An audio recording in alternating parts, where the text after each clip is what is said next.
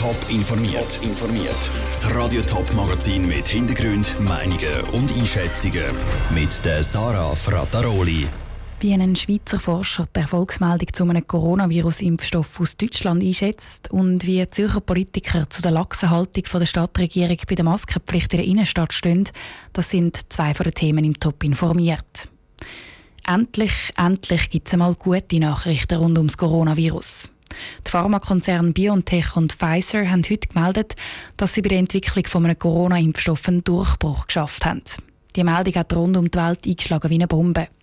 Der Impfstoff schützt laut Zwischenresultat mit 90%iger Sicherheit vor dem Virus. Die Zulassung ist noch nicht unter Dach und Fach, soll aber schon in den nächsten Wochen und Monaten geregelt sein. Nicht nur all die, die seit Monaten im Homeoffice hocken, auf den Ausgang verzichten und ältere Familienmitglieder nicht mehr besuchen, freuen sich, sondern auch Forscher sind zuversichtlich. Da gehört auch der Virologe Volker Thiel von der Universität Bern dazu. Gleichzeitig mahnt er im Interview mit dem Patrick Walter aber zur Vorsicht. Vorsichtiger in dem Sinn, das ist ein Schritt von, von mehreren, die jetzt noch kommen müssen. Wir wissen natürlich noch nicht, wie lang der Immunschutz anhält und äh, wie stark er sein muss, um eine Infektion zu, zu verhindern. Also da braucht es noch etwas begleitende Forschung, dass wir den Impfstoff verstehen. Aber zum jetzigen Zeitpunkt ist es natürlich die bestmögliche Nachricht. Können Sie nachvollziehen, dass auch ein Haufen Leute in der Bevölkerung ähm, die Nachricht jetzt natürlich sofort teilen, weiterverzählen und sich große Hoffnungen machen? Ja, natürlich kann man das nachvollziehen. Das ist ja auch wirklich ein großer, großer Schritt vorwärts.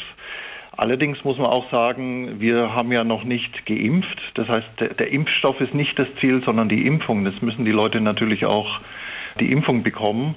Und das kann durchaus noch dauern, je nachdem wie schnell und wie, wie viel von dem Impfstoff produziert werden kann. Wie lange geht es denn, bis die Impfung da ist, bis man kann großflächig Menschen impfen gegen das Coronavirus? Das kann ich schwer beurteilen. Also er wird, glaube ich, relativ schnell da sein für einzelne Gruppen in, in, in einem kleineren Maßstab. Allerdings wird es sicherlich noch ein Jahr dauern, das ist jetzt meine persönliche Schätzung, bis wir relativ breit impfen können. Was könnte denn noch schief gehen jetzt bei dem Impfstoff? Also schief gehen kann immer noch was. Normalerweise dauern solche Entwicklungen äh, ja, über Jahre und wir sind jetzt extrem schnell unterwegs. Und das erste Ziel ist eben jetzt mit Bravour erreicht. Aber man muss sich natürlich schon klar machen, dass wir noch nicht alles wissen und man muss die nächsten, ja, fast schon Jahre noch beobachten, wie, wie der Impfstoff sich verhält. Der Volker Thiel, Virologe an der Universität Bern und Mitglied von der Corona-Taskforce vom Bund, im Interview mit dem Patrick Walter. Die Nachricht vom vielversprechenden Impfstoff hat sogar Einfluss auf die Börse. Die Börsen in der Schweiz und in ganz Europa sind zwischenzeitlich auf einem Höhenflug gewesen. Die Winterthur gilt sie in der ganzen Altstadt. St. Gallen sogar in den Wohnquartieren. Und zu Frauenfeld hat die Stadt einzelne Strassen festgelegt, wo sie gilt. Die Maskenpflicht. In Zürich ist es ein bisschen komplizierter. Der Stadtrat hat heute klargestellt, dass er eben keine Klarheit schaffen will. Weder an der Bahnhofstrasse noch im Niederdörfli oder im Langstrassenquartier gilt die Maskenpflicht in allen Fällen. Sondern sie gilt immer dann und dort, wo die Abstände nicht eingehalten werden können. Was Stadtzürcher Politiker davon halten, dass die Stadt Zürich anders als andere Städte nicht so klare Vorgaben macht, Andrea Blatter hat nachgefragt. An der Bahnhofstrasse Zürich oder im Niederdörfli stehen neue Plakate, wo drauf steht, dass die Leute Masken anlegen sollen, wenn sie den Mindestabstand nicht einhalten können.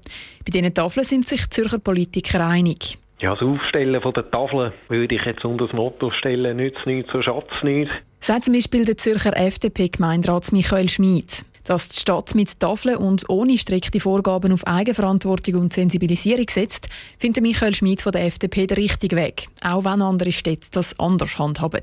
Wenn man die Stadt Zürich vor Augen hat, dann ist klar, dass sowohl zeitlich wie örtlich würde sich ja dann die Frage stellen, wo fängt man an, wo hört man auf. Ich glaube dass nicht, dass das sinnvoll wäre. Und nicht nur bei den bürgerlichen Politikern tönt es so. Auch die Linken, die normalerweise für schärfere und klarere Corona-Massnahmen sind, finden das Fingerspitzengefühl der Zürcher Stadtregierung in dem Fall gut gewählt. Zum Beispiel die SP-Gemeinderätin Marion Schmid. Ja, ich denke, es ist ein Abwägen. Ich finde es an sich gut, weil wenn man strikt Zonen vorschreiben dann gibt es einfach auch Situationen, wo die wie keinen Sinn machen. Wenn ich nach der Mainz-Bahnhofstrasse ablaufe, dann hat es keine Leute, dann muss ich dort keine Maske tragen. Bleibt noch die Frage, halten sich Zürcherinnen und Zürcher wirklich an die Maskenpflicht unter freiem Himmel, wenn die Stadt keine genauen Vorgaben macht? Wo die Maskenpflicht neu eingeführt worden ist, haben laut Zählungen nur gerade die Hälfte der Leute in der Altstadt eine Maske angehabt. Und zwar nicht am Morgen am 1, sondern am Samstagnachmittag um 2 bei schönstem Shoppingwetter. Andrea Blatter hat berichtet. Die Stadt Zürich ist übrigens nicht nur bei den Vorgaben, wo das die Maskenpflicht gilt, sondern auch bei den Bussen zurückhaltender. Leute, die keine Maske haben, die werden einfach darauf aufmerksam gemacht, sie sollen doch eine anlegen. Zur Winterthur zum Beispiel greift die Polizei rigoros durch. Dort sind schon Passanten abgeführt worden, weil sie keine Maske getragen haben. Letzte Woche haben wir ja alle für einmal viel, viel weniger über das Coronavirus geredet und dafür viel, viel mehr über die US-Präsidentschaftswahl. Mittlerweile ist die Wahlgeschichte der Wahltag schon fast eine Woche her. Am Joe Biden seinem Wahlsieg kann jetzt niemand mehr rütteln. Da sind sich die Experten einig, auch wenn es noch ein juristisches Hickhack sollte geben. Aber klar ist der Wahlsieg ja absolut nicht gewesen. Vielmehr ist die Wahl für einen Haufen Leute eine tagelange Achterbahnfahrt gewesen. Andrea Blatter schaut darum zurück auf die Höhepunkte von dieser nervenaufreibenden Nailbiter-Election, also der Wahl, wo sich die Leute vor lauter Nervosität reihenweise die Nägel abgekaffelt haben.